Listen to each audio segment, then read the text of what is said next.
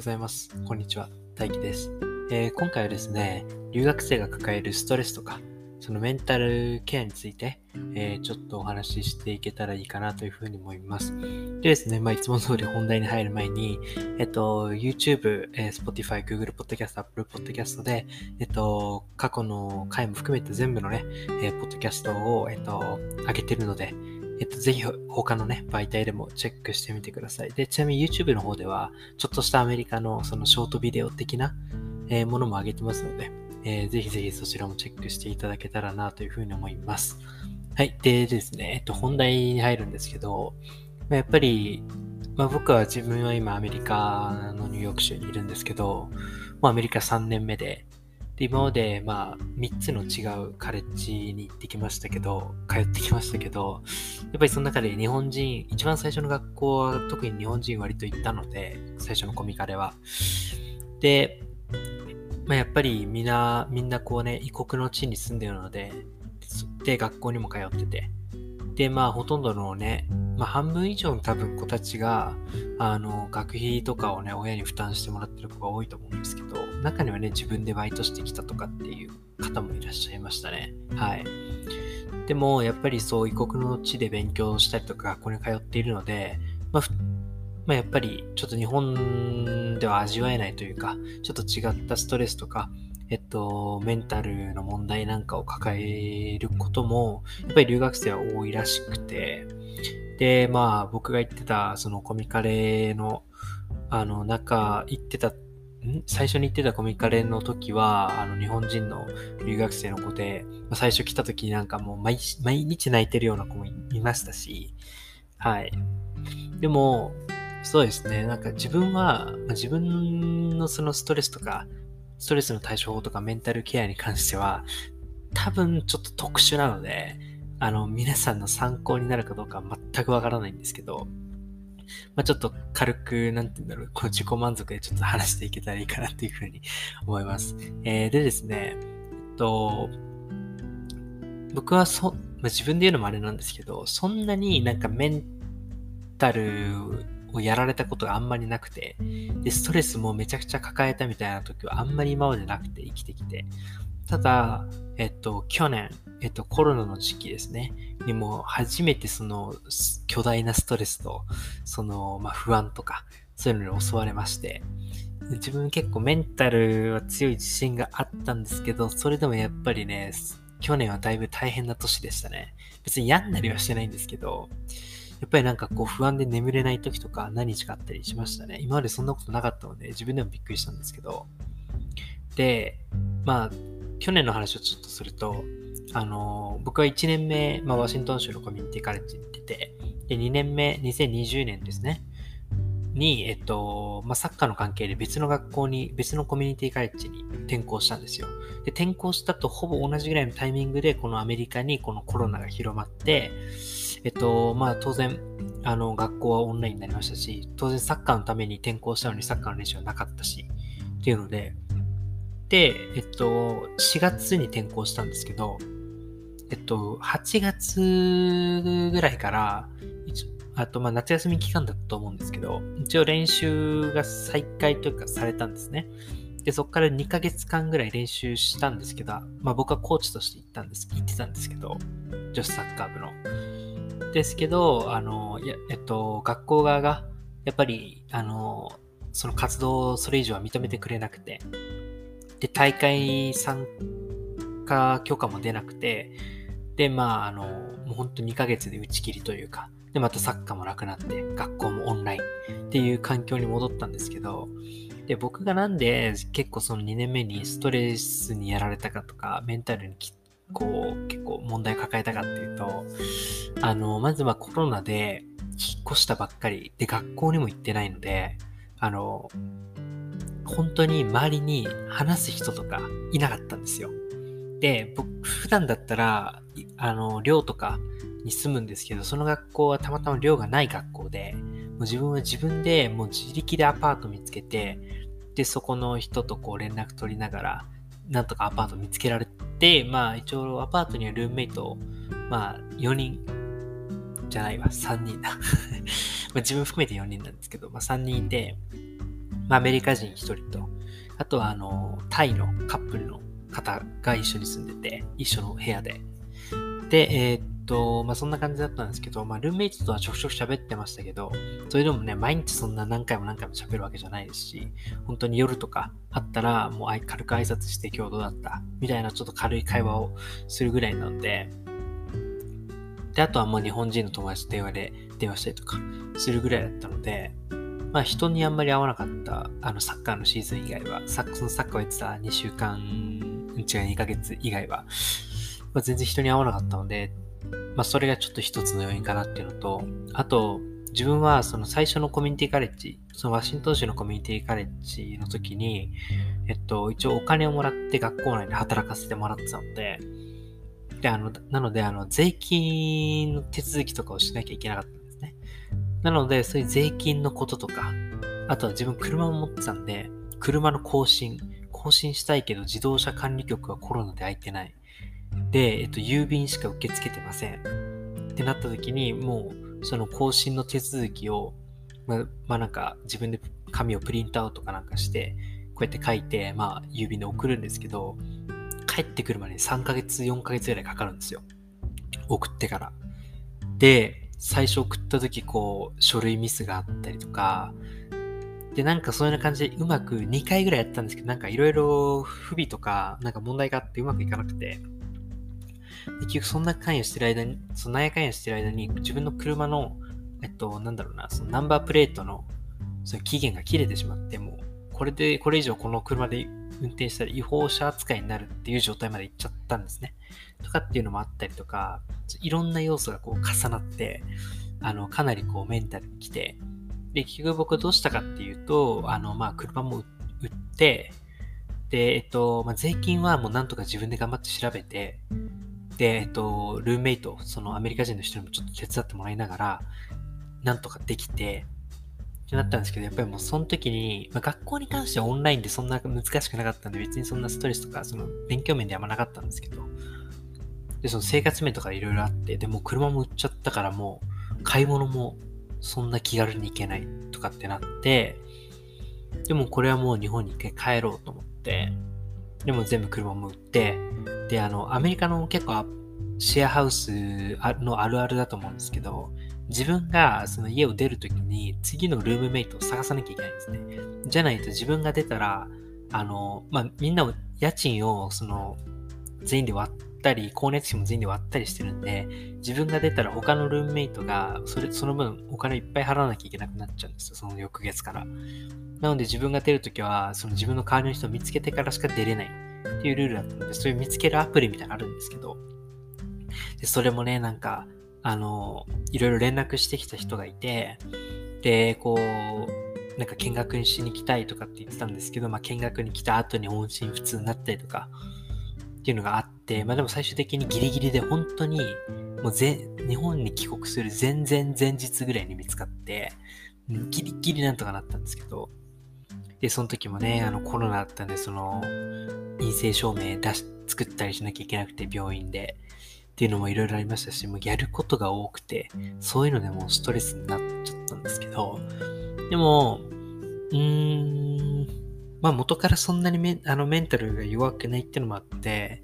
まあ全然なん、なんつうんだろうな、もう過度なストレス的にはなんなかったんですけど、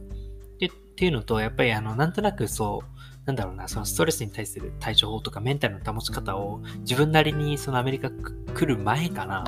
とかにも大体身につけてはいたので、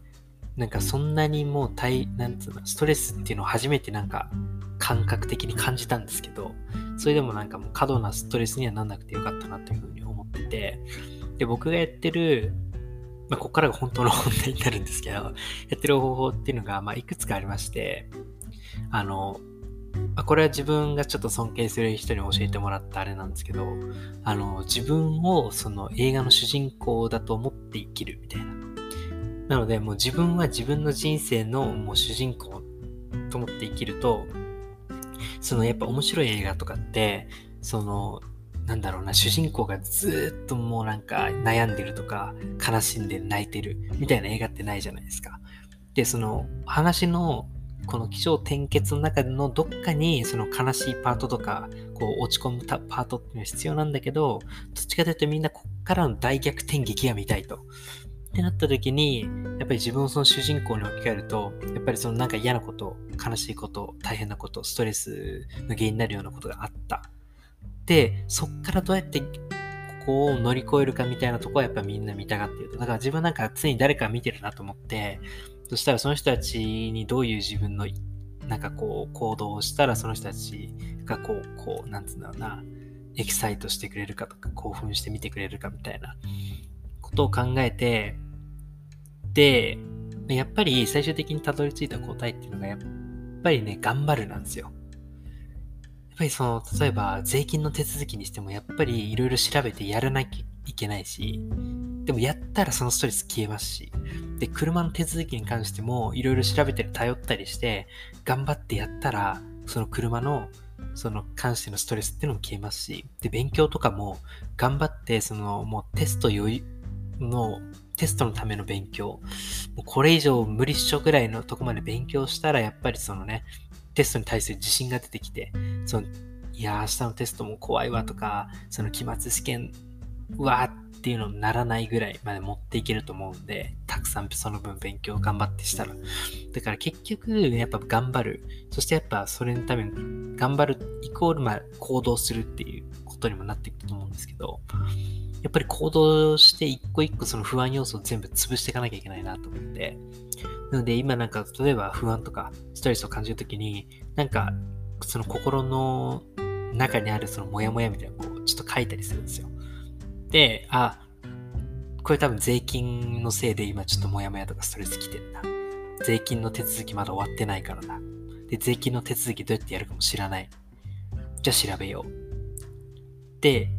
なんかそういうカスタマーサービスみたいなところに連絡したりしてやる。で、そうやって頑張ってやっていくと、で、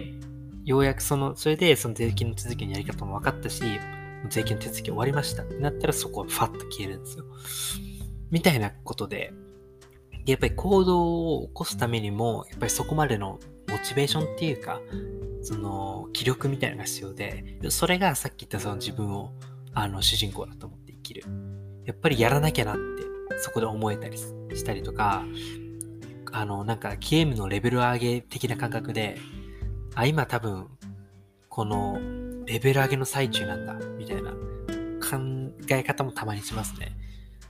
その、今自分の前に大きな壁があって、これクリアしたらもう一個自分が成長できる。もう一個次の段階いける。で、例えば、そのさっき言った税金の手続きだと、もうやることは毎年一緒なんですよ。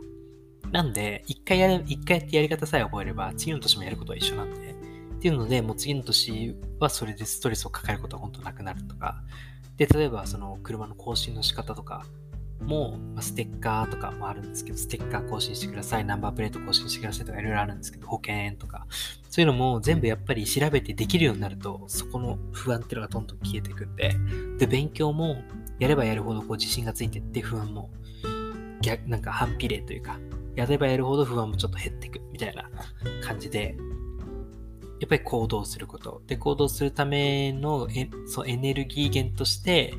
その考え方として、あの、まあ、自分をその主人公だと思って生きるとか、今自分は、あの、レベル上げの最中だとか、あとなんだろうな、うん、